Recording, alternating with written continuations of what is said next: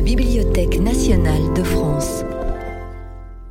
Dans le cadre du cycle La France vue d'ailleurs, Camille Lefebvre se penche sur les débuts de l'occupation coloniale de l'Afrique de l'Ouest, vue par les peuples colonisés.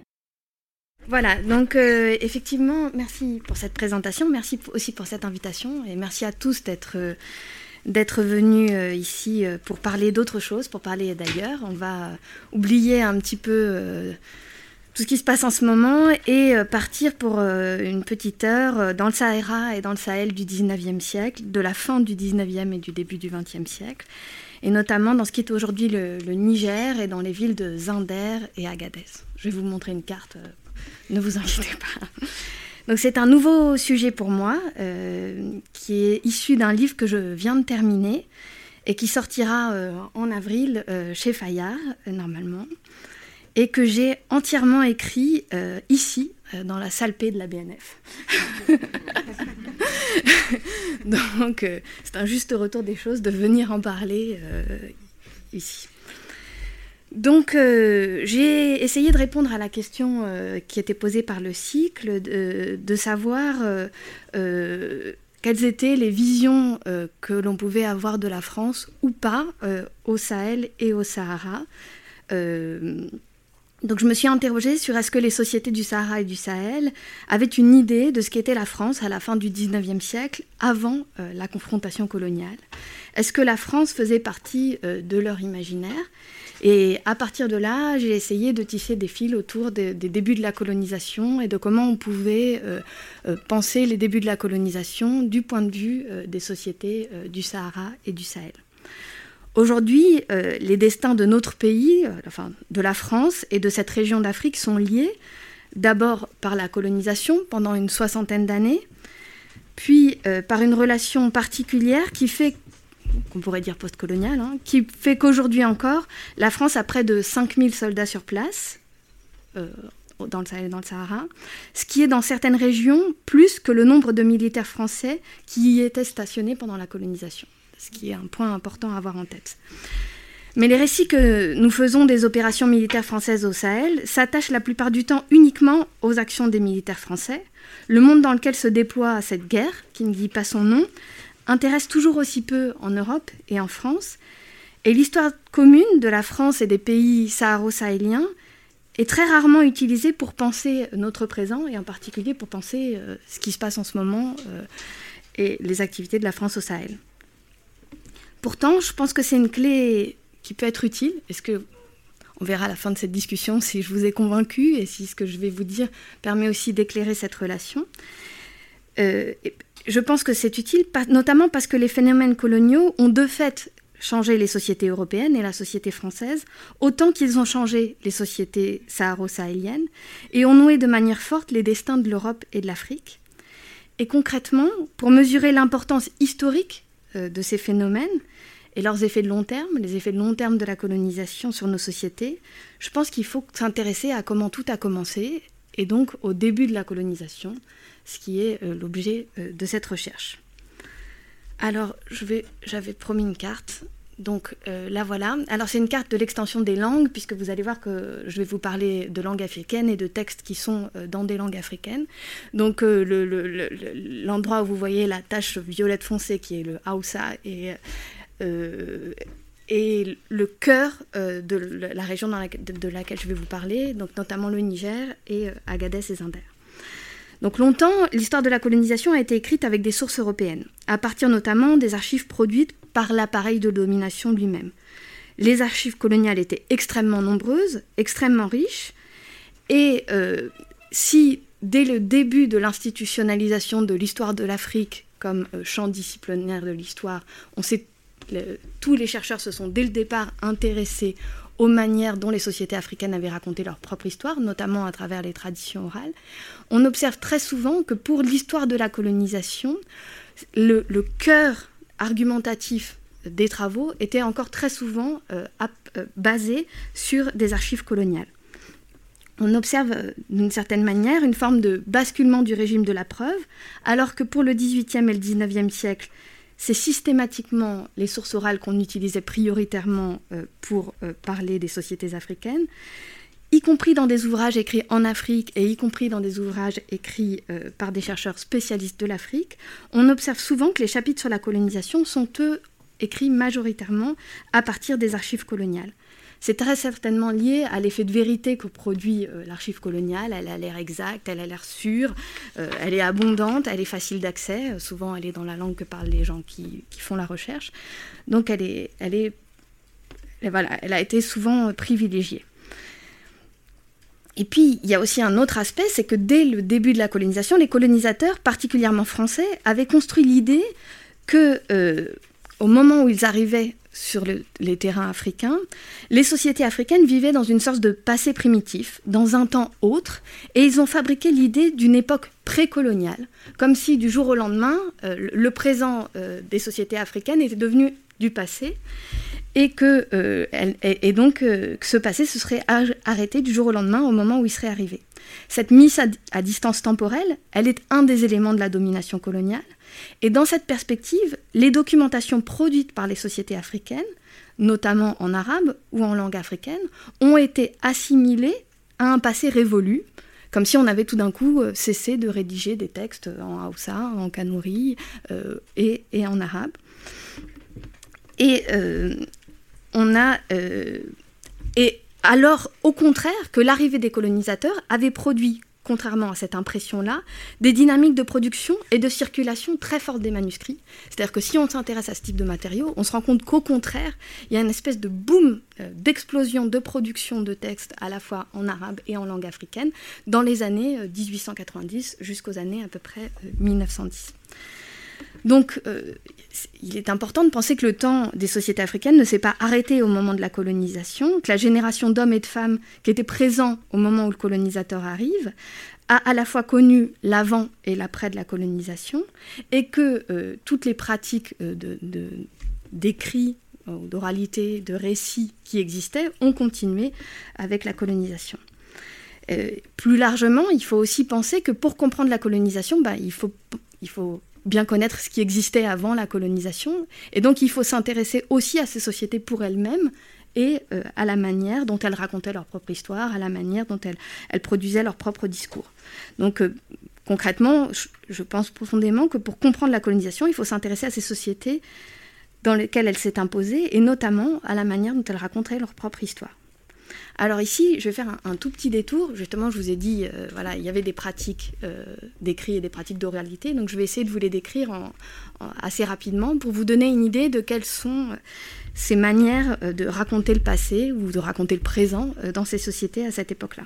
Donc là, je vous parle du Sahara et du Sahel, plutôt du Sahara et du Sahel central, qui, est figuré sur la carte avec cette tache violette. Donc on est dans une région où au long du 19e siècle, euh, le, Sahara central, le Sahara et le Sahel central sont marqués par un contexte de polyglossie, c'est-à-dire qu'il y a toujours plusieurs langues euh, qui sont euh, qui sont ensemble, c'est-à-dire que dans un même village, on va parler à la fois, ou dans une même ville, on va parler à la fois Tamashek et Aoussa, ou alors Aoussa et Sonrai, et la plupart des gens maîtrisent et parlent plusieurs langues, notamment en général leur propre langue, la langue euh, dans laquelle ils ont grandi, la langue de leurs parents, et euh, en général une des deux langues véhiculaires de la région, donc, qui sont à cette époque-là, au XIXe siècle, le kanuri, particulièrement dans la première moitié du XIXe, et ensuite le haoussa. Ce contexte de plurilinguisme quotidien, il se double d'une forme de diglossie, euh, donc ça veut dire que la diglossie, ça veut dire que les écrits politiques, diplomatiques et, religieux sont, eux, rédigés en arabe. Euh, cette pratique de l'arabe, elle est restreinte à une petite partie de la population euh, qui la maîtrise parce qu'elle l'a appris, souvent euh, parce qu'elle l'a appris. Euh, c'est une langue prestigieuse, pardon, apprise par l'enseignement et qui est réservée la plupart du temps à une communication écrite, maîtrisée par les élites et particulièrement par les lettrés musulmans. Euh, cette diglossie, elle consiste aussi dans le fait que la plupart des gens ne parlent pas l'arabe, ne sont pas capables d'avoir une discussion en arabe, mais y compris ceux qui maîtrisent l'écrit. Et ceux qui maîtrisent l'écrit sont en général des grandes familles lettrées. On va en croiser quelques-uns dans la suite de, cette présentation. Et par exemple, tous les souverains n'ont pas la maîtrise écrite de l'arabe. Certains oui, d'autres non, ça dépend. mais ce n'est pas, pas non plus les, toutes les autorités politiques qui la maîtrisent. Mais on constate aussi que dans cette région au XIXe siècle, les habitants écrivent aussi parfois de manière profane et ordinaire le Peul, le Haoussa ou le Kanouri, donc trois langues africaines, avec des caractères arabes. C'est ce qu'on désigne par le terme d'Adjami. Donc on voit une situation un peu complexe, euh, en, gros avec euh, des gens qui maîtrisent tous plusieurs langues, ça c'est encore le cas en Afrique, euh, euh, voilà, et qui une langue véhiculaire qui sert entre deux personnes qui ne parlent pas la même langue à se retrouver, qui sert par exemple pour le Hausa, pour le, commerce, et qui est parlé, donc vous voyez, dans une très grande région, on peut aller plus loin, hein, au 19e siècle, à Tripoli, c'est très facile de, communiquer en Hausa, en, en Kanouri aussi. Et euh, on a quand même des pratiques d'écrit qui sont liées à ces langues, mais qui sont plus ordinaire, on note des petites choses, on ne note pas euh, forcément des récits importants. Et évidemment, une pratique d'oralité très forte, où là, on a euh, des pratiques de littérature orale qui sont en Haoussa et en Kanouri, mais qui ne sont pas mises par écrit. Ce qui est important aussi à comprendre, c'est que selon les langues, on n'écrit pas la même chose, euh, et on ne les écrit pas de la même manière. à chacun de ces médiums correspondent des manières de dire le pouvoir, la légitimité et la position sociale. Dans ce contexte, et c'est un point très important à, percevoir, un même individu va raconter différemment la même histoire selon qu'il va écrire, selon la langue dans laquelle il écrit. Donc concrètement, euh, s'il écrit en arabe, euh, il y a de grandes chances pour que ça soit un, lettré musulman, et il va écrire selon une rhétorique islamique marquée euh, par la religion, en questionnant par exemple euh, la, licéité d'une action, est-ce qu'une action est légale, ou alors il va questionner certaines pratiques au regard du droit musulman, et il va avoir euh, en général une logique qui va être de, de s'adapter aux genres littéraires qui sont les genres littéraires de cette langue qu'est l'arabe. La même personne va pouvoir raconter et écrire complètement différemment, y compris la même histoire, en Haoussa, à l'oral, ou alors en adjami Aoussa ou Peul à l'écrit. Et alors là, ce qu'on voit, c'est un ton qui va être complètement différent, beaucoup plus libre dans l'écriture, euh, qui va être par exemple euh, beaucoup sur le mode de l'épopée euh, en Haoussa, et où il va y avoir aussi beaucoup d'humour, beaucoup de jeux de mots, beaucoup de jeux sur la langue, et donc voilà, le même événement va pouvoir être raconté de deux manières différentes. Les différents registres de discours, euh, avant de terminer là-dessus, c'est quelque chose qu'on voit encore aujourd'hui euh, sur place quand on fait du terrain. C'est-à-dire que concrètement, les gens, s'ils vous racontent quelque chose en français, ne vous le raconteront pas du tout de la même manière que s'ils le racontent en Hausa. Et c'est vraiment euh, important à percevoir et quelque chose qu'on ne perçoit pas du tout si on n'a pas du tout d'accès à ces langues. sachant qu'on peut y avoir un accès même en ayant, une très petite maîtrise. je maîtrise très mal le Hausa, je le, lis, je le comprends, mais on, peut quand même percevoir tous les univers de sens qui s'ouvrent sur ces questions de langue, simplement en en ayant une petite maîtrise. C'est pour si jamais il y a des étudiants dans la salle, il ne faut pas se décourager parce que l'apprentissage des langues est difficile. même avec un peu, on, saisit, on saisit plein de choses. Donc les différents registres de discours, en fonction des langues utilisées et des médiums mobilisés, oraux ou écrits, pérenne ou, ou, temporaire, très important. Souvent, quand on écrit en arabe, on écrit sur du papier. Très souvent, quand on va écrire en, enfin, on va pouvoir écrire de la jamia ou ça dans le sable et effacer ensuite. Ça va être une pratique qui ne va pas forcément être pérenne. Sont plus qu'ailleurs euh, une des spécificités euh, de cette région. Alors, qu'est-ce qu'on a concrètement si on s'intéresse au début de la colonisation? Quel type de matériaux on va pouvoir euh, consulter?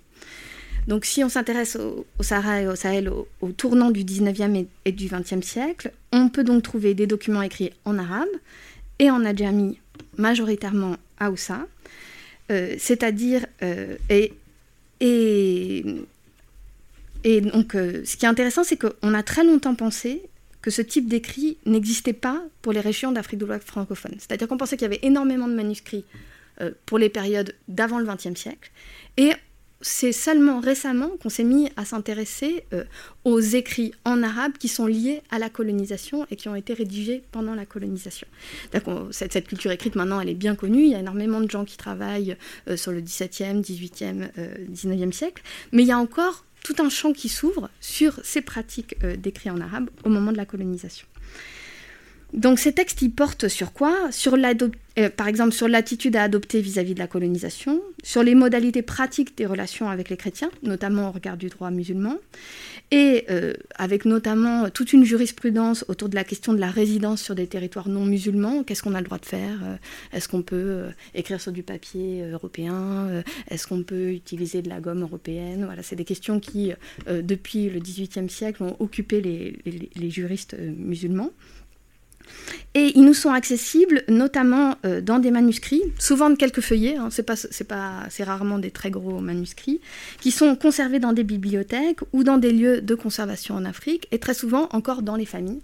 Donc ça, c'est une, famille euh, de lettrés musulmans euh, de Zinder, euh, au Niger, donc qui s'appelle la, famille Chetima. Alors là, ce qu'ils sont en train de regarder, c'est un, Coran, qui est un Coran qui est glosé euh, euh, en kanouri, mais ils ont aussi des centaines de lettres qui sont les lettres qu'écrivait leur grand-père au début de la colonisation et qu'ils avaient conservées dans des malles en, métal pendant des années jusqu'à ce que Harry Awagana, qui est, qui est, à droite sur la photo, mon collègue et moi, nous venions travailler avec eux sur, sur, leurs documents. Donc, à côté de ces... Alors, euh, il faut savoir aussi que, comme je vous l'ai dit, donc l'arabe n'est pas la langue des gens. Donc concrètement, dans cette région-là, hein, ce n'est pas du tout la même chose si on parle d'autres régions, mais dans cette région-là, euh, l'arabe n'est pas la langue des gens. Donc disposer d'écrits en langue arabe ne donne pas mécaniquement accès au point de vue de l'ensemble des sociétés du Sahara et du Sahel. Ces textes, finalement, ils reflètent les points de vue souvent divergents, d'une petite élite euh, de lettrés musulmans, dans un contexte où l'islam est un fait très ancien, hein, depuis a priori 9e ou 10e siècle dans cette région, pour Zinder, mais encore minoritaire dans beaucoup de régions. C'est-à-dire qu'au début de la colonisation, euh, l'islam au Sahara et au Sahel, euh, au Mali comme au Niger, euh, il est encore minoritaire. C'est-à-dire que c'est encore un islam qui est celui d'une petite partie de la population, mais pas encore de l'ensemble. Les conversions massives, elles ont eu lieu pendant la colonisation. De plus, et ça c'est encore plus important peut-être, l'horizon de réception de ces textes, il est limité puisqu'ils sont rédigés en arabe, une langue que peu de gens parlent. Surtout que peu et encore plus que peu de gens lisent. Alors il faut savoir que tous ces lettrés musulmans, ils prêchent aussi, euh, la plupart du temps, dans leur mosquée ou avec euh, les étudiants qui viennent étudier auprès d'eux, y compris au 19e et au début du 20e siècle. Mais, euh, et là, ils traduisent leurs pensées dans, dans, dans, les langues vernaculaires, donc ils traduisent en Haoussa, ils traduisent en Peul, et donc ce discours, il passe en partie dans la société aussi par la traduction à l'oral. Mais euh, néanmoins, euh, ça, ne concerne que les gens qui viennent étudier ou qui viennent dans leur mosquée. Euh, on est quand même dans, des manuscrits qui touchent un, petit nombre de gens. autre élément important, on n'a pas vraiment le moyen aujourd'hui, peut-être que ça viendra dans 20 ans quand tous ces manuscrits ont été étudiés, on n'a pas vraiment le moyen de savoir à quel point ils sont représentatifs de ce que les gens pensaient. Euh, c'est-à-dire qu'on ne sait pas qui les a lus, mais on ne sait pas non plus lesquels ont eu le, plus de succès, en quelque sorte, lesquels sont vraiment passés dans le... Dans le, dans le, euh, voilà, aujourd'hui, un article scientifique, euh, il, est lu par très peu de gens. Bah, c'est un peu pareil. Beaucoup de ces textes sont des espèces d'articles scientifiques qui destinés à une petite minorité. Certains sont passés plus largement, mais par exemple, il y en a qui défendent le djihad, il y en a qui défendent la hijra, il y en a qui défendent l'accommodement avec les Français. Et au jour d'aujourd'hui, en tant qu'historien ou qu'historienne, on n'a pas les moyens de déterminer lequel de ces points de vue était majoritaire au sein de ces sociétés. Mais voilà, on peut dire, bah, il y avait tous ces points de vue-là à ce moment-là, mais on n'a pas les moyens de déterminer lequel était prédominant. Ça, c'est vraiment une question d'historien. Euh. Donc, il faut aussi avoir ça en tête quand on pense à ces documents. Ils ne donnent pas de réponse mécanique et de toute façon, on ne sait pas concrètement euh, qui pensait comme ces documents. C'est souvent le cas. Euh, voilà, donc on a donc ces documents euh, en arabe et on a d'autres types de documents qui sont des documents en langue africaine, qui là, c'est encore un contexte encore plus particulier, qui sont des documents recueillis en général par des Européens. Au sein des mondes savants européens, il y a eu euh, pendant toute une période un intérêt pour la géographie du continent africain qui a donné euh, l'exploration, qui est un mouvement assez bien connu. Et à peu près au même moment, il y a un même mouvement euh, qui s'est intéressé à la description des langues. Je pense que vous en parlerez aussi dans la prochaine conférence avec Pascal Rabot Feuermann qui a, aussi travaillé sur ces questions. C'est-à-dire qu'il y a un, intérêt européen pour la description de toutes les langues du monde, comprendre est-ce que toutes les langues ont des liens communs, euh, comment quelle est l'architecture des différentes langues du monde. Et dans cette logique-là, il va y avoir un intérêt euh, euh, depuis la fin du XVIIIe siècle pour les langues africaines, pour leur description, et pour essayer voilà, à la fois de connaître toutes les langues du monde et de voir comment elles fonctionnent et comment elles sont liées les unes aux autres. Et donc, euh, il y a un mouvement d'identification, de, recueil et de description euh, des langues africaines qui passe d'abord par la volonté de décrire la grammaire à partir d'éléments conséquents de la langue, donc, euh, élément important, la région dont je vous parle là, c'est une région qui à ce moment-là est inaccessible aux Européens. C'est-à-dire qu'ils ne peuvent pas y aller parce qu'elle est considérée comme trop dangereuse. Il y a quelques explorateurs qui y sont allés, mais à partir des années 1850, on considère que c'est une région qui n'est pas accessible. Donc, elle va être décrite par des gens qui ne sont pas sur place, qui sont en Sierra Leone, qui sont à Tunis, qui sont au Brésil, qui sont euh, un peu partout dans le monde, à Londres, euh, à Hambourg. Et ces gens-là vont chercher à rentrer en contact avec des gens qui parlent Aoussa ou qui parlent Kanouri, là où ils sont, euh, et à les faire parler le plus librement possible pour pouvoir décrire la grammaire à partir de ce que les gens leur disent. Donc qui, qui comme type de, de, Sahéliens on rencontre euh, quand on est, euh, par exemple, en Sierra Leone Forcément, des anciens esclaves qui viennent d'être libérés à cause de l'abolition de la traite. quand on est en Tunisie, on a deux, ou à Tripoli, on rencontre soit des anciens esclaves, soit des pèlerins qui partent vers la Mecque. Quand on est au Caire, euh, comme Rudolf Pritzeux dont on va parler après, on rencontre des pèlerins qui, en revenant, se sont arrêtés à l'université d'El-Azhar et font un cycle, en quelque sorte un troisième cycle, une espèce de, doctorat à l'université d'Al-Azhar avant de rentrer chez eux. Euh, euh, et donc on rencontre des, des, gens qui sont des lettrés. Et quand on est au Brésil, évidemment, ceux qu'on rencontre sont des esclaves. Donc en gros, on a deux types de personnes beaucoup d'esclaves qui ont été interrogés et euh, des lettrés. Et euh, ce qui est intéressant aussi, c'est que euh, on va vouloir décrire la langue le plus comme elle est parlée le plus naturellement possible. Donc on va chercher à faire parler les gens de la manière la plus libre. Si on veut décrire la grammaire, il ne faut pas que les gens se sentent contraints dans la manière dont, dont ils parlent. Donc la première chose qu'on va leur demander de faire, c'est de raconter leur vie. Et ça, c'est extrêmement intéressant pour nous historiens, c'est que pour la plupart des informateurs, on a tout, corpus commence toujours par le récit de vie. Euh, donc euh, voilà, euh, comment il a été capturé s'il a été esclave, quels ont été ses différents maîtres, comment il a. Et une fois qu'on a raconté ce récit de vie, très souvent on passe à d'autres types de récits, donc des contes, beaucoup de beaucoup d'histoires. les gens racontent l'histoire d'un ami, l'histoire d'une guerre qu'ils ont vue, des choses qui peuvent et qui paraissent souvent anodines à ceux qui les recueillent, parce que ceux qui les recueillent, les linguistes ou les amateurs, en général, sont très peu intéressés par le fond, ils sont intéressés par la forme. Et pour nous, c'est extrêmement intéressant, parce que là, on a vraiment des choses qui sont liées euh, aux pratiques d'oralité et de littérature orale à, à Oussa. Et donc, on a une langue qui est euh, encore très marquée par l'oralité, euh, où très souvent on voit encore les scansions, les répétitions de l'oralité, et ça, c'est très intéressant. Donc en gros, ce mouvement de recueil, il a lieu particulièrement entre les années 1850 euh, et 1900. Pour le corpus que j'ai étudié, je me suis arrêtée en 1913 parce que là, on rentre vraiment dans quelque chose qui devient beaucoup plus colonial, avec des objectifs qui sont euh, beaucoup, plus, euh, beaucoup plus liés à, à l'administration coloniale. Et puis à ce moment-là aussi, euh, l'administration coloniale britannique, par exemple, va formaliser la langue Haoussa et donc va introduire elle-même des changements dans la manière dont la langue est parlée et écrite. Donc euh, ça complexifie euh, nos, nos, approches. Donc, donc voilà, donc aujourd'hui, on a accès à ces textes. Alors je vous donne... alors non, c'est pas celle-là que je voulais vous montrer, celle d'avant. Ah. Voilà, donc euh, ça par exemple c'est un brouillon euh, euh, collecté par Rudolf Pritzeux, donc au Caire. Il travaille avec deux informateurs, un informateur Haoussa qui s'appelle Abdallah et un, un, informateur Kanouri mais qui lui parle aussi en Haoussa qui s'appelle Moussa. Et euh, il compare, dans, ce document en particulier, il compare euh, la manière dont euh, l'un comme l'autre lui ont parlé ou lui ont dit certaines choses, de manière à pouvoir affiner sa compréhension de la grammaire. En fait, il a des textes qui ont été donnés par Abdallah à Tunis, et il les retravaille avec Moussa, et il essaye d'affiner vraiment son... Voilà. Et à la fin, il publie un texte dont nous allons parler plus tard, qui est un récit de l'arrivée des colonisateurs français à Zinder en 1902. Donc à la fin, on a quand même un texte qui est un vrai texte d'histoire. Donc voilà, il y a aussi beaucoup de femmes, beaucoup de devinettes, donc on est aussi dans un aspect très intéressant pour un historien, euh, au sens où on a des choses qui sont à la fois de l'ordre de l'ordinaire, euh, des choses sur la cuisine, des choses sur le rapport euh, des mères avec leurs enfants, des chansons que les mères chantent à leurs enfants, donc des choses qui sont très difficiles, qui étaient, jusqu'à présent très difficiles d'accès pour nous, pour les périodes antérieures à la colonisation.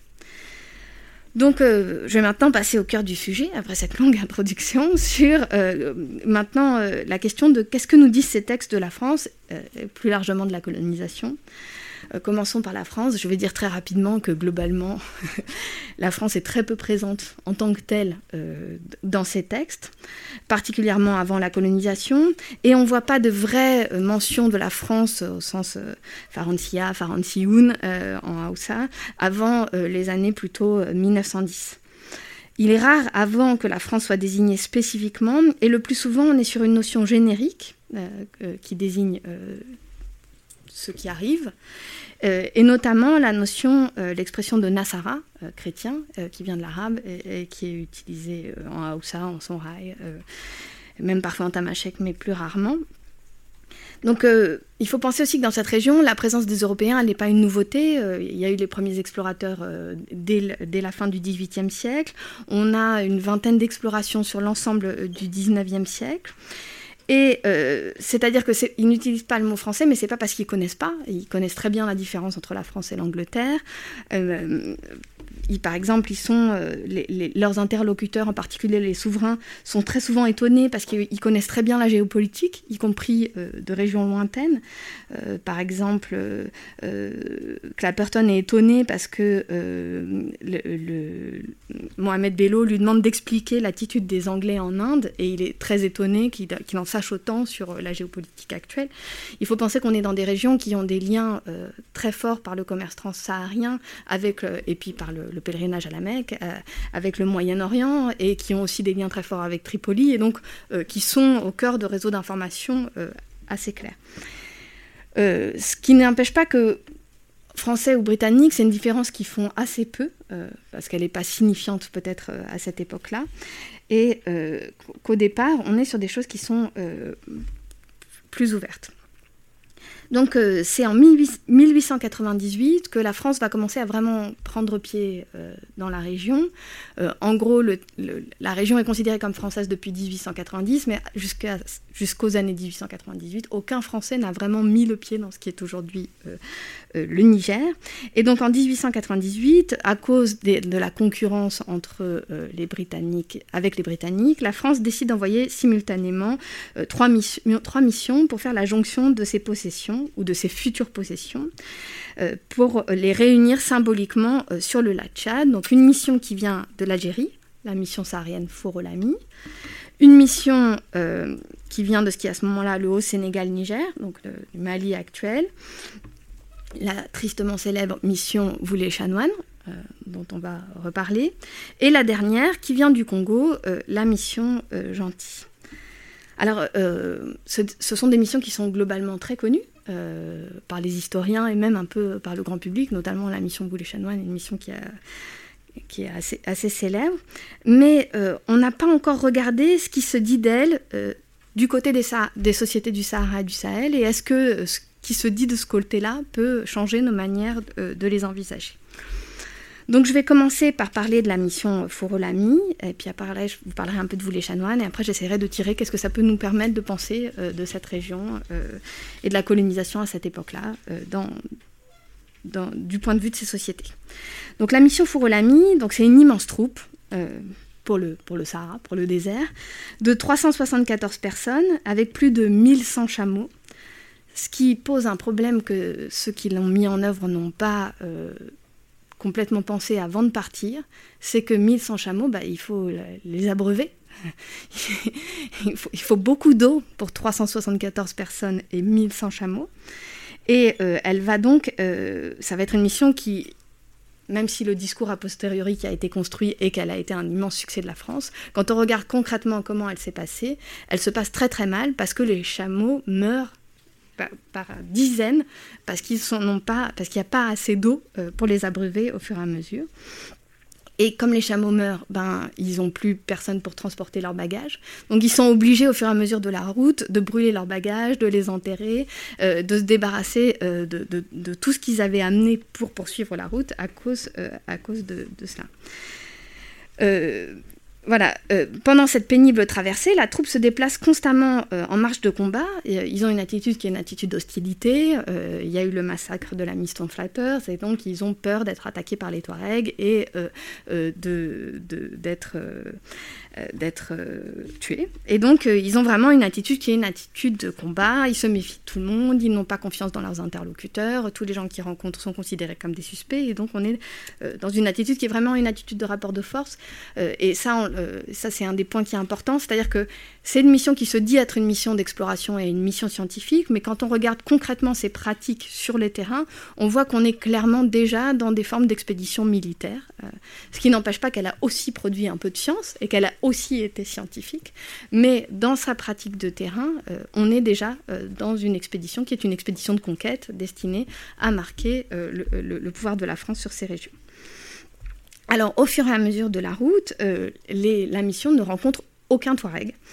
Euh, ils s'en affligent tout en en étant, en, puisqu'ils ont aussi très peur d'eux. Ils ne rencontrent ni Touareg à Agar, ni Touareg à Gère, qui restent euh, invisibles. Il faut penser que pour les Touaregs qui sont aujourd'hui en Algérie, euh, euh, on sait très bien ce qu'est ce type de mission. Il y a déjà eu beaucoup d'affrontements violents. Et donc, les Touaregs de, qui sont de ce qui est aujourd'hui l'Algérie ont déjà compris qu'ils n'avaient aucun intérêt à s'affronter frontalement avec, avec une troupe comme ça armée. par contre, quand on arrive un peu plus au sud, certaines de ces populations-là euh, n'ont pas encore été en contact euh, avec les Européens.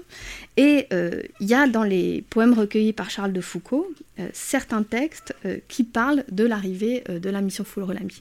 Alors là, je ne sais pas moi qui les ai traduits, je ne parle pas tamashek, j'ai utilisé la, traduction de Charles de Foucault, comme quoi on peut aussi travailler avec des traductions, c'est important aussi.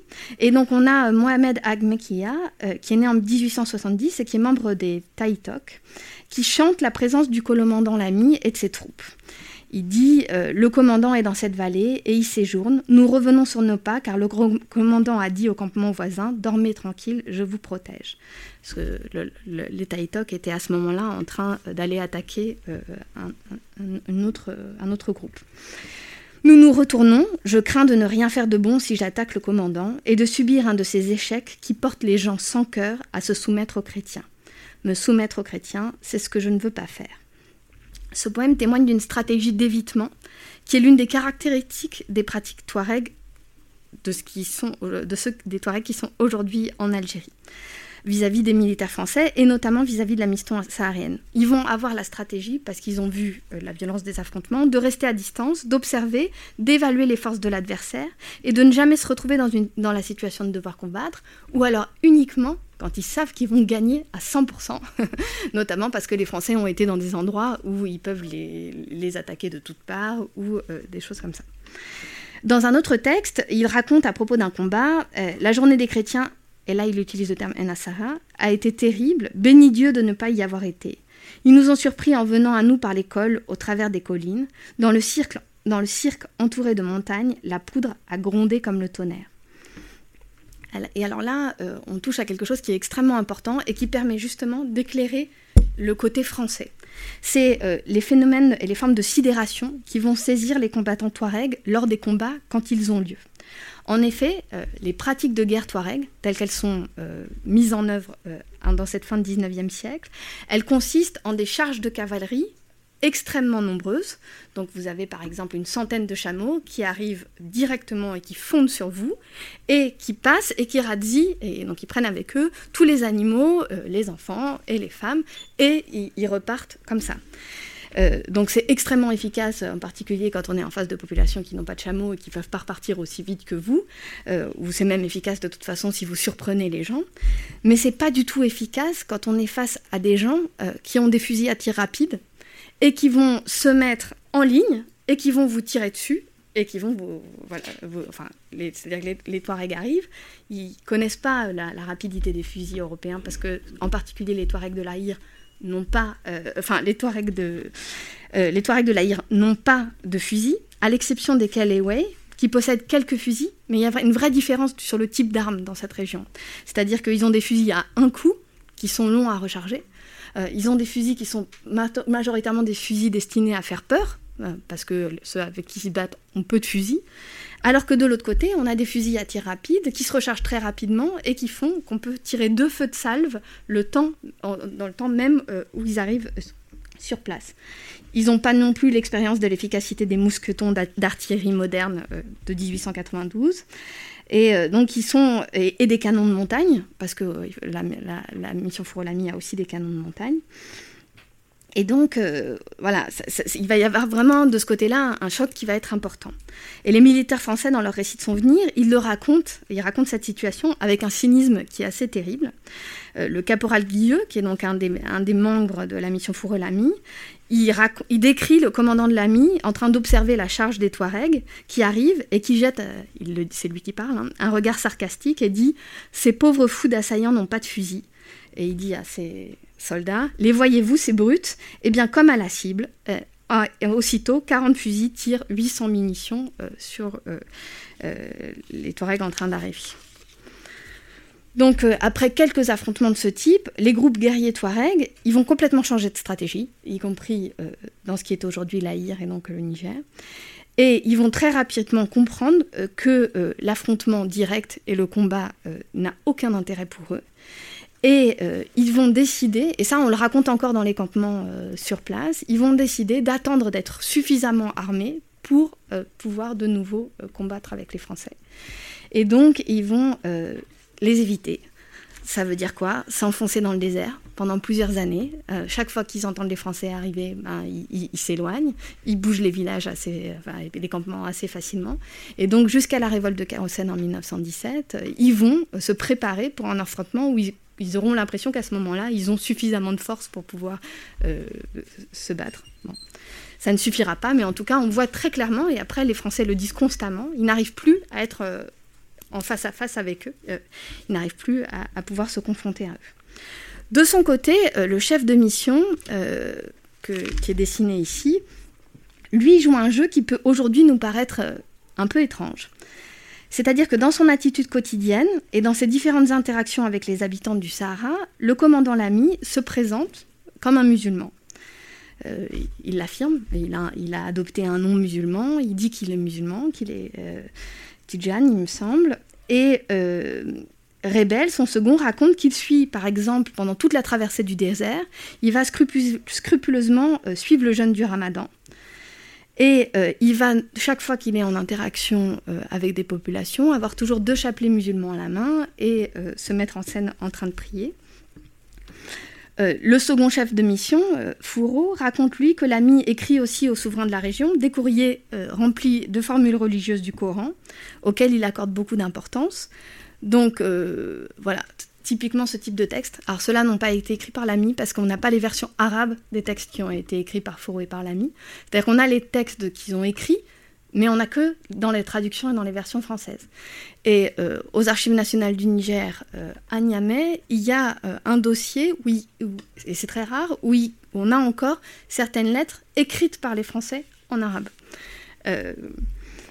Donc, euh, ils utilisent euh, ce type de, la rhétorique musulmane dans leurs interactions avec les populations, mais je vais revenir sur cette question.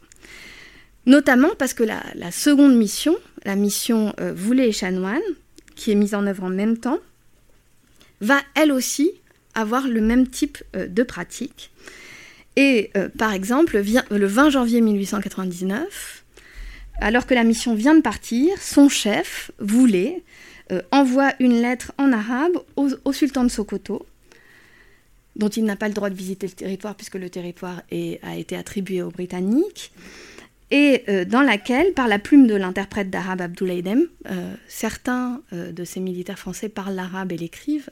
c'est le cas notamment de l'ami qui a été en poste en Algérie, c'est aussi le cas d'Henri Gaden par exemple, qui le, le, parle et l'écrit aussi, mais ce n'est pas le cas de Voulet. Et donc là, c'est l'interprète d'arabe Abdoulaye Dem qui a écrit la lettre. Il va décrire la mission en ces termes. Ah je vous ai mis le texte pour que vous puissiez le voir. Donc ils écrivent au nom d'Allah, mais bon, en arabe, Allah et, Dieu. Euh, donc, euh, Voilà, vous allez voir que si, on connaît un peu aussi la rhétorique euh, musulmane, ils jouent très souvent sur les termes et ils, produisent un type de, discours qui est acceptable pour eux. donc, au nom d'Allah, le roi, le Tout-Puissant, le Juste, et après paix complète et salutations et honneur, de la part de l'émir de l'armée, donc on, utilise un, idiome politique qui est arabe, émir, le chrétien français, à son homologue, euh, le commandeur des croyants, qui est dans le village, la ville de Sokoto, salutations exigées de ma part, et ainsi de suite. Alors, ce qui est important pour, euh, pour ce type de discours, et qui est vraiment très fréquent dans les discours des Français, il, continue en disant Sache que les Français sont rois aujourd'hui sur tous les rois, qui sont sur les bords du fleuve Soudan. Ceci est parmi les preuves les plus expressives qu'Allah, béni et transcendant, n'a pas mis à leur force une limite connue, et parmi ce que Dieu a voulu aussi, la continuité de leur état, en allant vers l'Est, en étant dominant et vainqueur. Alors, euh, c'est vraiment un, discours qu'on trouve très souvent sous la plume des Français, qui est l'idée d'affirmer que Dieu a voulu la domination et la victoire de la France, et euh, c'est euh, que Dieu a là, hein, et, ça utilise un, des éléments d'une rhétorique islamique qui est celle de la non-contestation du pouvoir établi, même s'il est inique, avec, c'est-à-dire qu'il utilise des argumentations de, du, monde politique islamique contre, contre lui, en quelque sorte et ils utilisent donc cet, élément de la culture politique sunnite classique, notamment l'argument de la préséance de celui qui a imposé son pouvoir par la force, contenu dans certains hadiths, euh, pour euh, valider le pouvoir de la France. Ils le font, je ne vais pas revenir ici là-dessus, mais ils le font aussi très régulièrement avec certaines sourates du Coran, en les utilisant pour dire que c'est euh, Allah qui a voulu que les Français soient rois et que donc les populations doivent l'accepter. Donc euh, voilà, ça, c'est une pratique qui est extrêmement courante, euh, aussi bien au Mali qu'au Sénégal, qu'au Niger. Et on a euh, vraiment une instrumentalisation du discours musulman par les Français. Donc euh, revenons sur la mission vous les chanoines en général, après cet intermède. Donc il faut dire que dès avant son, point de départ officiel, euh, pendant la traversée de la boucle du Niger, euh, les chefs de mission ont tout de suite adopté une, une, attitude extrêmement violente.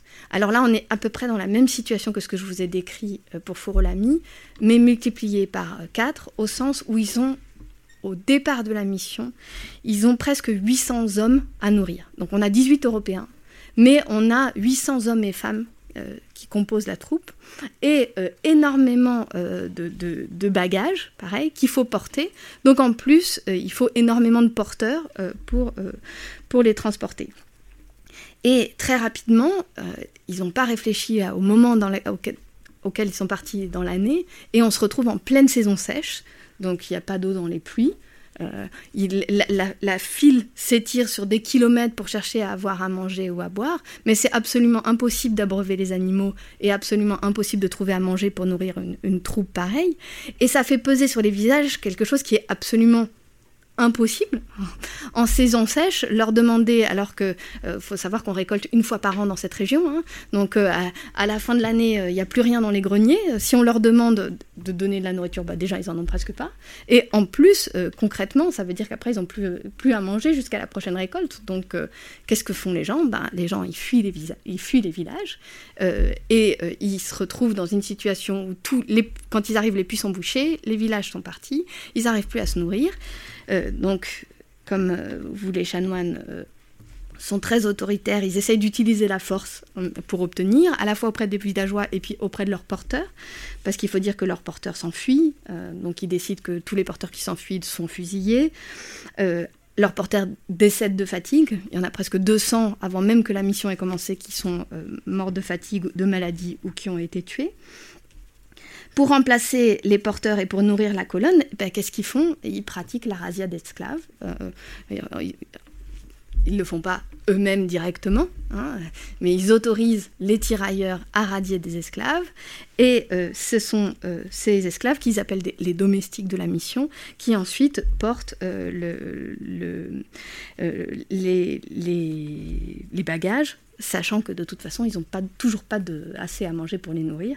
Donc la situation se dégrade au fur et à mesure qu'ils avancent, et donc ils se mettent à massacrer les villages, parce que comme les villages ne veulent rien leur donner, et donc euh, on a euh, plusieurs cas de massacre de villages. Donc par exemple à Coni, euh, ils tuent 1000 personnes sur une population de 7000 habitants.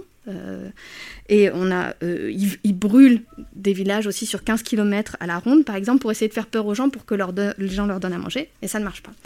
Ça, entraîne une telle, euh, tel scandale dans la région que euh, les autorités françaises des régions voisines écrivent aux autorités du Sénégal en leur disant euh, là il y a quelque chose qui ne va pas, on a plein de gens qui viennent se plaindre, c'est en train de dégénérer, donc il faut arrêter le, le capitaine Boulet.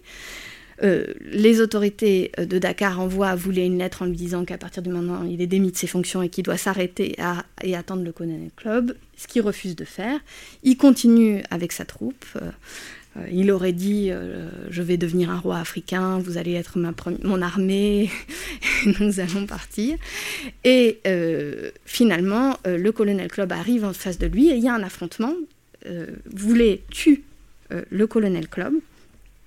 Et ce sont finalement les, propres tirailleurs de la troupe, les tirailleurs de Voulet et de Chanoine, qui vont se retourner contre eux et qui vont arrêter cette espèce d'épopée folle et qui vont euh, tuer Voulet, puis tuer Chanoine et attendre euh, que euh, les autorités françaises viennent leur dire qu'est-ce qu'ils doivent faire. Bon, je, voilà, c'était un petit résumé de cette mission. Et maintenant, je vais essayer de passer à qu'est-ce qu'on dit dans, cette, dans la région, dans la région du Sahara et du Sahel, de cette situation et euh, de l'arrivée euh, de cette troupe. Je n'ai pas du tout l'heure, j'ai aucune idée de. Euh, on a encore. D'accord. voilà, donc l'avancée de cette troupe macabre est suivie dans la région et une grande partie des événements que je viens de décrire sont évidemment connus par tout le monde. Les informations circulent, les marchands vont d'une ville à l'autre et, et, on sait ce qui se passe. Mais nous, aujourd'hui, euh, comment on peut avoir accès à euh, ce que ces sociétés disent euh, de ce moment-là? Alors, on a plusieurs sources. On a notamment des poèmes en arabe et en adjami Hausa qui ont été écrits par un, autre grand lettré qui s'appelle El Haji Umaru, qui est un lettré Hausa qui est basé à ce moment-là dans le Ghana actuel. Et c'est depuis le Ghana, par notamment les marchands Haoussa qui font le commerce de la cola, qu'il est au courant de ce qui se passe dans tout le monde Haoussa et qu'il euh, va euh, apprendre et euh, décrire cette histoire dans ses textes. C'est un écrivain très prolifique, il a écrit des dizaines et des dizaines de textes en arabe et en adjami Haoussa, qui sont des textes passionnants sur cette région dans les années 1880-1910. On a aussi un autre manuscrit Haoussa, dont je vous ai... Ah oui, bon, alors ça on verra après. Euh, un autre manuscrit Haoussa, enfin, qui est bilingue Kanouri et Haoussa, qui lui a été collecté donc au Caire, euh, à peu près en 1903, euh, auprès de Haj Moussa bin Hussein, donc le Moussa dont je vous ai parlé tout à l'heure, par Rudolf Pritzieux, qui est un Allemand qui voulait décrire la langue Kanouri et décrire la langue Haoussa. Et euh, lui, c'est un pèlerin, euh, un pèlerin euh, qui est parti à la Mecque et qui, en revenant de la Mecque, s'est arrêté pour étudier à Lazare, où il a passé environ 4 ou 5 ans de sa vie. Et on a un dernier texte qui a là un manuscrit bien postérieur, écrit dans les années 1960 par un lettré d'Agadez, qui s'appelle Boukari Tanodé, qui a écrit à la demande de Boubou Hama, qui était le, le président de l'Assemblée nationale du Niger, toute une série, qui a mis par écrit en langue arabe euh, toutes les traditions orales qu'il connaissait, qu'il avait entendues dans son enfance à Agadez. Donc il a écrit toute une série de manuscrits. Alors là, on a, on a un passage intéressant de la tradition orale euh, au texte en arabe. Et là, ça contredit tout ce que je vous ai dit jusque-là. C'est-à-dire que c'est un texte qui est écrit vraiment comme un texte de tradition orale, mais en arabe. on est dans les années 1960, et, euh, mais voilà. Donc on a un, texte qui est un, un texte particulier, mais très intéressant. Alors, là, c'est là que les, choses deviennent complexes et que euh, ce que je vais vous dire est certainement très contre-intuitif par rapport à ce qu'on pourrait penser. Je viens de vous décrire une mission euh, horrible qui tue tout le monde sur son passage, et euh, les lectures que vont en faire les, les, traits sur place ne correspondent pas du tout à ce qu'on pourrait penser a priori qu'ils allaient en dire. Dans ces textes, la colonne qui sème alors la mort est décrite comme venue pour punir le sarki du Damagaram, donc le sultan de Zinder, pour avoir tué les Français euh, Kazmajou euh, et Olive. Parce que euh, juste un an plus tôt, le premier Français à être rentré dans la ville de Zinder, qui se présentait comme un commerçant, a été tué par le sultan. Et donc ces manuscrits décrivent comment c'est une sorte de châtiment envoyé par Dieu pour punir le sultan de son action. Je vais vous en dire un peu plus pour, percevoir la logique euh, qui les amène à conclure ce point. Donc, euh, voilà, euh, précisons d'emblée que quand même deux de ces textes sont quasiment contemporains de ce qui se passe. Hein. Ils ont été écrits entre 1905 et 1906, donc on a des textes qui sont vraiment écrits à chaud, contrairement à celui qui est écrit dans les années 1960, où là, on a quelque chose qui a le recul de 60 ans de colonisation et donc qui, qui, est forcément imprégné euh, par ce qui a eu lieu après. Donc, euh, ce qui est intéressant aussi, c'est que à Zander, aujourd'hui, la tradition orale, elle fait le même constat. Alors, elle ne dit pas que c'est de la faute du sultan, hein, surtout que la tradition orale est très souvent liée au sultanat, mais elle va euh, de la même manière faire de l'assassinat de Kazmajou le point de bascule de l'histoire du Damagaram, de, de Zinder, et expliquer que si Zinder a été colonisé, c'est parce que euh, le Kazmajou avait été tué et que les Français sont venus sur place pour se venger euh, de l'assassinat euh, de Kazmajou. Donc, Alaji, l'imam Alaji l'imam donc qui est né à Kano et qui, vit à Salaga, dans le Ghana actuel, il, il a écrit trois poèmes en arabe les deux premiers sont en arabe, le troisième est en Hausa, mais ils sont tous les trois sous la même formule qui est le modèle de la Kassida, euh, en, donc l'ode, euh, qui est un, genre classique euh, en arabe. Et ils ont tous les trois pour thème l'arrivée des chrétiens dans la région, avec, et ils deviennent de plus en plus descriptifs et longs au fur et à mesure. Donc ils ont été écrits en gros sur trois ou quatre ans, donc entre 1899 et 1903. D'abord un texte assez court, puis un texte beaucoup plus long en arabe, puis ensuite un très très long texte euh, en adjami euh, Hausa. Donc le premier problème, qui est plus court, présente l'arrivée des chrétiens, qui ne sont pas du tout décrits, on ne sait pas qui ils sont, justement, il n'est pas question de français ou d'autre chose, on ne sait pas, c'est simplement les Nasara, euh, décrit comme une calamité qui afflige les musulmans, et l'auteur liste ensuite une soixantaine de villes et de populations qui sont occupées, conquises ou asservies, et le poème se termine par une scène dialoguée euh, qui est très intéressante, où le lettré parle avec son disciple. Son disciple vient le, voir et lui dit Mais qu'est-ce qu'on peut faire dans ce monde qui est devenu fou? Et euh, le, maître lui répond que partir ou rester n'apporteront que honte. Le monde entier n'est plus habitable, ce qui est aussi euh, un discours qui est très fort à l'époque dans, dans, les mondes musulmans. Il faut faire preuve de soumission, cacher ses émotions et conspirer et enfin, il clôt euh, sur son désarroi. Euh, le maître dit euh, qu'il est, désemparé par la situation et qu'il ne sait pas comment la comprendre. Le second poème est beaucoup plus précis et plus détaillé. Je les prends dans l'ordre chronologique. Et les chrétiens sont toujours une calamité. Venus, alors là c'est intéressant parce qu'on voit que là il y a, y a, une meilleure connaissance de la manière dont a fonctionné l'occupation coloniale. Venus d'abord avec des mots rassurants, je cite, Nous sommes venus pour commercer et pour punir l'injustice qui est vraiment un discours des colonisateurs à cette époque-là. Ils ont séduit les populations, euh, nous dit l'imam Oumarou, et avec leurs cadeaux, et on ne pouvait savoir, et, et Oumarou dit, on ne pouvait savoir alors qui ils étaient, et qu'ils étaient venus pour gouverner, construire des baraquements.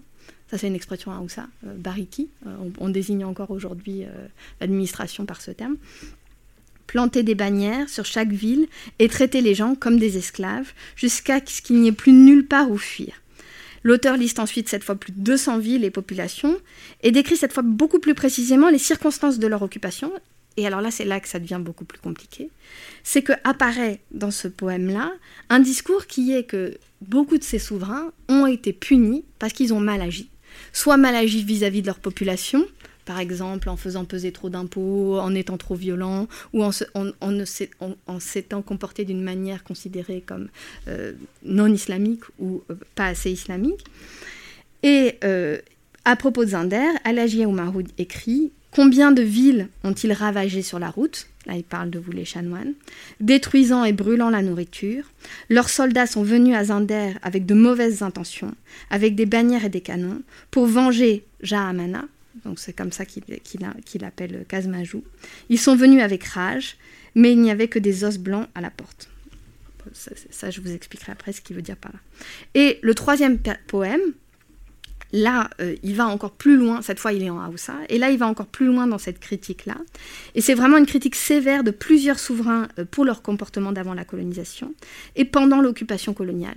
Euh, il fait aussi toute une liste de souverains qui ont laissé les colonisateurs venir parce que c'était leur intérêt et qui ensuite, dont les populations ont subi les, les, conséquences du fait que ces souverains avaient laissé ou avaient accepté de négocier avec les colonisateurs. Donc euh, dans ce poème, il nous dit en ce qui concerne Zinder, c'est Jinjiri qui a, fait des dégâts. Donc Jinjiri, c'est un des surnoms euh, euh, du souverain Amadou, donc du sultan. Il a fait son ignorant, il a tué un chrétien, Jahamana, Kazmajou, il a tué un français important, le guerrier des chrétiens. Et c'est pour ça, ensuite, il, continue en disant que c'est pour ça que les Français sont arrivés. Alors dans le texte d'Azmoussa que vous voyez ici, là, c'est, euh, on est vraiment dans de l'écriture et c'est euh, assez intéressant parce que là, le, lien est encore plus clair puisque ce qu'il fait, ce raconte, c'est que Kazmajou était avec une troupe de tirailleurs. Peut-être vous connaissez l'histoire. Kazmajou a été tué et les tirailleurs se sont retournés contre le sultan de Zinder et ont essayé de le battre euh, jusqu'à ce que finalement ils se rendent compte qu'ils ne vont pas battre le sultan de Zinder et ils sont repartis vers ce qui est aujourd'hui le Mali pour euh, rejoindre euh, les, les, territoires d'où il venait. Et Ajmoussa le formule ainsi, pour lui ce sont les mêmes tirailleurs qui seraient allés voir directement le Sarkin Faransioun, le Sarkin, Sarkin Faransawi, pardon, donc le, le, roi des Français, et ils lui ont dit, ils lui ont raconté ce qui s'était passé. Le Sarkin Faransawi, donc le, le, roi des Français, quant à lui, a rassemblé les gens de sa ville pour venir chez le Sarkin pour se venger. Donc euh, il fait carrément un lien direct, comme si c'était les propres tirailleurs de Kazmajou qui avaient été euh, euh, se plaindre de la situation. Dans les faits, il n'y a pas de lien de cause à effet, puisque la mission Vous les chanoines, elle a été décidée en réalité avant Kazmajou, du point de vue d'un point de vue des archivistiques. Et donc concrètement, euh, il n'y a pas de lien de conséquence entre les deux. Par contre, ce qui est clair, c'est que quand la mission arrive, vous les chanoines arrivent sur place, elle est au courant de ce qui s'est passé euh, avec Azmajou et ils viennent clairement pour se venger. Donc, même si c'est pas pour ça qu'ils arrivent, ils vont avoir vis-à-vis de la ville de Zander euh, une forme de vengeance et ils vont notamment autoriser les tirailleurs à piller la ville et à voler tout ce qui, ce est à l'intérieur. Mais euh, est-ce que je peux avoir là je sache Donc, 30, ouais. Donc, euh, je, vais résumer rapidement sur ce qui se passe euh, avec Zinder, parce que sinon, j'aurais pas le temps de, de conclure. donc, quand ils arrivent à Zinder, la ville sera entièrement vide, parce que justement, il y a un affrontement juste avant entre la mission et les troupes du sultan de Zinder. Et le sultan va faire le même constat, c'est-à-dire que quand il voit les armes, et ça c'est raconté dans le récit de, de Azmoussa, euh, il était présent à Zander à cette époque-là, donc là on a quelque chose qui est vraiment, euh, vraiment intéressant. Et il raconte la, stupeur du sultan quand il voit euh, la force des armes qui sont contre lui et que qu'ont les gens de la mission. Et à ce moment-là, il décide de partir, il rentre à Zinder et il demande à toute la population de la ville de quitter la ville. Et c'est effectivement ce qui se passe, c'est quand les Français arrivent à Zinder, il n'y a plus personne, la ville est entièrement vide, il y a une seule vieille femme euh, qui est restée. Et euh, c'est pour ça qu'il dit euh, que, c'est pour ça que Alagi Oumarou parlait d'une ville où il y avait que des os blancs à ronger, parce que finalement tout le monde était parti au moment où ils sont arrivés. on peut dire en quelques mots que le passage de cette immense troupe va engendrer un traumatisme profond chez les populations du fait des violences qui ont été perpétrées. Plusieurs milliers de personnes ont été tuées. Alors, ce qui est important de comprendre, c'est qu'on est dans des régions où la densité de population est extrêmement faible. C'est-à-dire qu'on est dans des régions euh, arides ou semi-arides où il y a peu de gens. Euh, euh, quand on se 100 personnes dans un village qui en, contient 150, c'est beaucoup. Même si 100 personnes, ça paraît pas beaucoup dans d'autres régions. ce qui est important aussi de, comprendre, c'est que au-delà des violences qu'elle a perpétrées, la mission, la mission a mangé toutes les réserves de la région parce qu'ils étaient extrêmement nombreux. Ça veut dire qu'ensuite, les gens n'ont eu plus rien à manger et il y a eu une famine terrible. De plus, les gens se sont enfuis pour éviter la mission et ils ont mis du temps à rentrer chez eux et donc ils n'ont pas cultivé cette année-là. Et donc, dans les deux années qui ont suivi, euh, il y a une grande partie de la population qui est morte de faim concrètement à cause de ce qui s'était passé au moment de la mission. Euh, c'est très important à comprendre aussi parce que c'est pas forcément la violence en elle-même seule qui joue, c'est aussi les conséquences euh, qu'elle a, et euh, notamment toutes ces grandes troupes d'Européens dans des régions où les gens ont très peu n'ont quasiment rien. Ils mangent des centaines de poulets par jour, mais les gens, ces, poulets, ça, ça, peut leur durer pendant des mois. Et eux, en une journée, ils vont manger 150 poulets. Et après, ça, c'est irrattrapable. Pareil pour le cheptel. Ils tuent énormément de moutons, mais après, les gens, les moutons, c'est leur vie. Quoi. Si, une fois qu'on a mangé tous les moutons, bah, on n'a on a plus de richesse, euh, concrètement. Et donc les perturbations de la vie économique qu'a entraîné l'arrivée des troupes d'occupation françaises va être parfois encore plus importante que euh, le passage de la troupe euh, en elle-même. Euh, voilà, alors je voulais terminer par une, une, parabole, Aoussa, donc une Karine Magana, qui a été recueillie par l'interprète militaire landérouin en 1907, donc au moment où la colonisation commence à être en place dans cette région-là. Donc au cours justement de ses travaux linguistiques, puisqu'il a écrit avec la mission Thilo un, dictionnaire à, Aoussa. Et c'est un texte qui, à mon avis, illustre vraiment la manière dont les contemporains ont, tenté de donner sens au moment historique qu'ils sont en train de vivre, ou alors de ne lui donner aucun sens, mais euh, qui donne un peu une idée euh, de comment les gens pouvaient voir les choses. Donc dans ce récit, c'est un espèce de petit conte. C'est un jeune homme qui est venu pour étudier chez un grand lettré, et euh, qui rentre chez lui parce que son éducation est terminée. Et sur le chemin du retour, il voit trois phénomènes étranges. Il voit d'abord des oiseaux qui volent de manière erratique d'un endroit à l'autre sans se poser dans les branches des arbres. Ensuite, il voit des lézards et des rats qui nagent dans une rivière.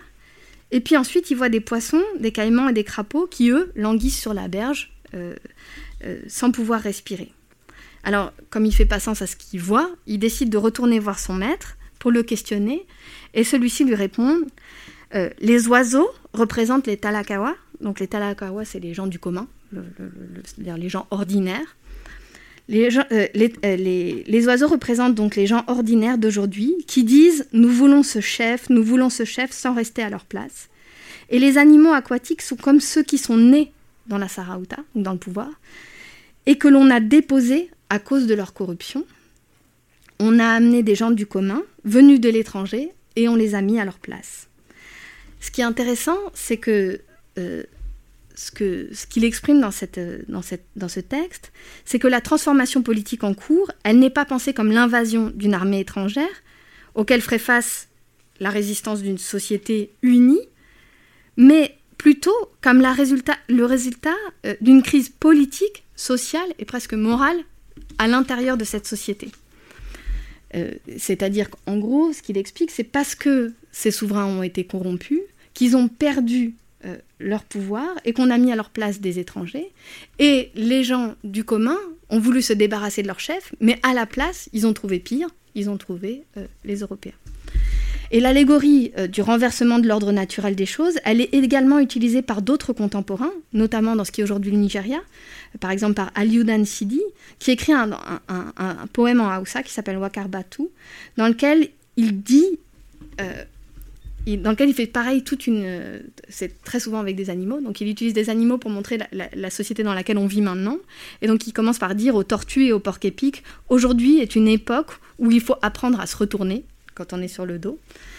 Et euh, il va, et, euh, il va continuer en disant on, est une époque où les chiens mangent les hyènes, où les souris se marient dans des cérémonies présidées par des chats, et où l'on emprisonne un chef sur la voie sur la foi des dires d'un talaka, donc de quelqu'un d'ordinaire, tandis que les maîtres et les esclaves ont les mêmes lois.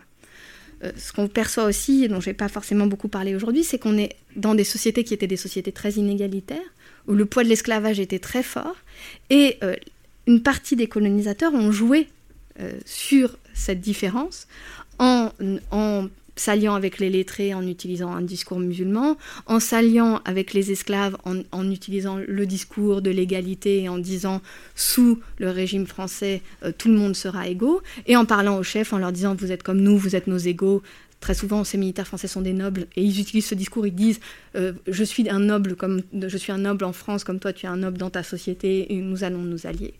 Mais dans les faits, au final, S'ils ont eu pu avoir l'air qu'ils allaient abolir l'esclavage et changer la société, très rapidement, au contraire, ils vont s'allier avec les élites, et particulièrement avec les élites politiques, et ils vont maintenir les inégalités sociales, maintenir l'esclavage, et maintenir cette société dont ils étaient venus avec un discours sur le fait qu'ils allaient euh, le, transformer. Donc d'une certaine manière, on trouve finalement cette histoire, elle devient celle euh, d'une histoire d'une domination fondée sur le racisme, celle de la colonisation, qui va rencontrer un monde organisé autour des hiérarchies statutaires liées à la naissance, celui des sociétés saharo-sahéliennes, dont les groupes dominants, les militaires français d'un côté, les souverains de l'autre, vont s'accorder pour un temps sur la préservation des hiérarchies sociales et des privilèges. Et euh, très rapidement, là je vous parle d'un tout petit moment, le tout début de la colonisation, et évidemment ensuite ça va se retourner ensuite complètement, puisque même ces souverains vont perdre aussi, eux aussi, euh, leur pouvoir. Et voilà, je vais m'arrêter là. Je ne sais pas si j'avais encore... Euh, ah oui, voilà, j'avais une photo de Amadou, dont je vous ai parlé tout à l'heure, le, souverain de Zinder. Et euh, voilà. Merci.